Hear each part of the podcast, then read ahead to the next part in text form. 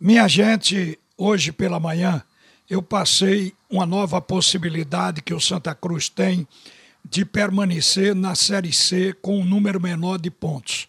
Porque até então a gente vinha afirmando que precisa de 21 pontos. E por que 21 pontos? Porque isso é o que diz o histórico da competição. Uma equipe para se garantir para ter 100% de possibilidade de permanência na Série C, ela precisa atingir esse ponto de corte de 21 pontos. Mas existem as variantes. Ou seja, agora mesmo a gente está notando que na competição houve empates demais. Isso freou um pouco a pontuação. Foram 32 empates até agora no grupo A, onde está o Santa Cruz desta Série C. Isso muda um pouco, não muito, mas muda. E a gente tem que levar em conta não apenas isso, mas a campanha dos concorrentes. O Santa Cruz está em crescimento agora na reta final. O Santa está invicto a quatro jogos, com duas vitórias e dois empates. Isso mostra que o time evoluiu. Fez um bom primeiro tempo contra Jacuipense no empate de 1 a 1 fez um bom jogo por inteiro na vitória de 2 a 1 sobre o Volta Redonda.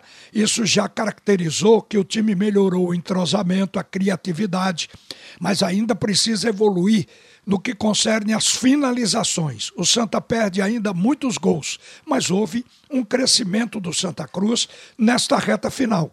O Roberto Fernandes encontrou o time. No entanto, os adversários estão em queda. Observem que o Santa Cruz, para sair do rebaixamento, o Santa precisa passar por Jacuipense e Altos do Piauí. E essas duas equipes estão em queda. Tomara para o Santa Cruz que elas permaneçam em queda. O Altos está a sete jogos sem vitória. São cinco empates e duas derrotas. A Jacuipense está numa situação ainda pior. Está nove jogos sem ganhar. São sete empates e duas derrotas. Se essas equipes continuarem assim, sem pontuar, o Santa Cruz não vai precisar fazer 21 pontos. Com 19 pontos, ele pode ultrapassá-las, mas vai depender exatamente de que essas campanhas continuem assim, em descida. Aí o Santa Cruz só vai precisar, nos quatro jogos que lhe restam, de duas vitórias e dois empates. Agora, uma das vitórias tem que ser contra o Altos. É um jogo no Arruda, que vem depois dessa partida com o Paysandu. Então, o Santa Cruz, ele precisa ganhar do Altos nas duas vitórias que ele vai perseguir, mas precisa também de dois empates. Continua sem poder perder. O Santa tem quatro jogos, os outros também têm quatro jogos. Então a situação do Santa, ela melhora, ela clareia, justamente pela queda de Jacuipense e do Altos.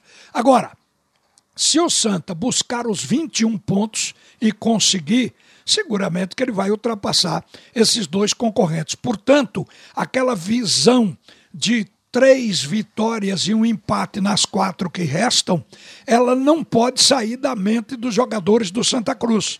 Tem que perseguir isso e esperar ver se vai haver de fato tropeço dos concorrentes, se eles vão continuar em queda, aí a situação do Santa Cruz muda. Repito que o Santa Cruz vai apenas precisar de 19 pontos. Agora, interessante é o número de empates. Não houve uma só rodada neste grupo A, nesse grupo do Santa Cruz, que não tivesse empate.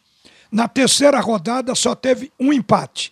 Na décima primeira só teve um empate. Mas em todas as demais rodadas foram de dois a quatro empates por rodada. E foram 14 até agora. Então, isso mostra também o equilíbrio das equipes que estão disputando o grupo A da Série C. E agora é esperar, gente.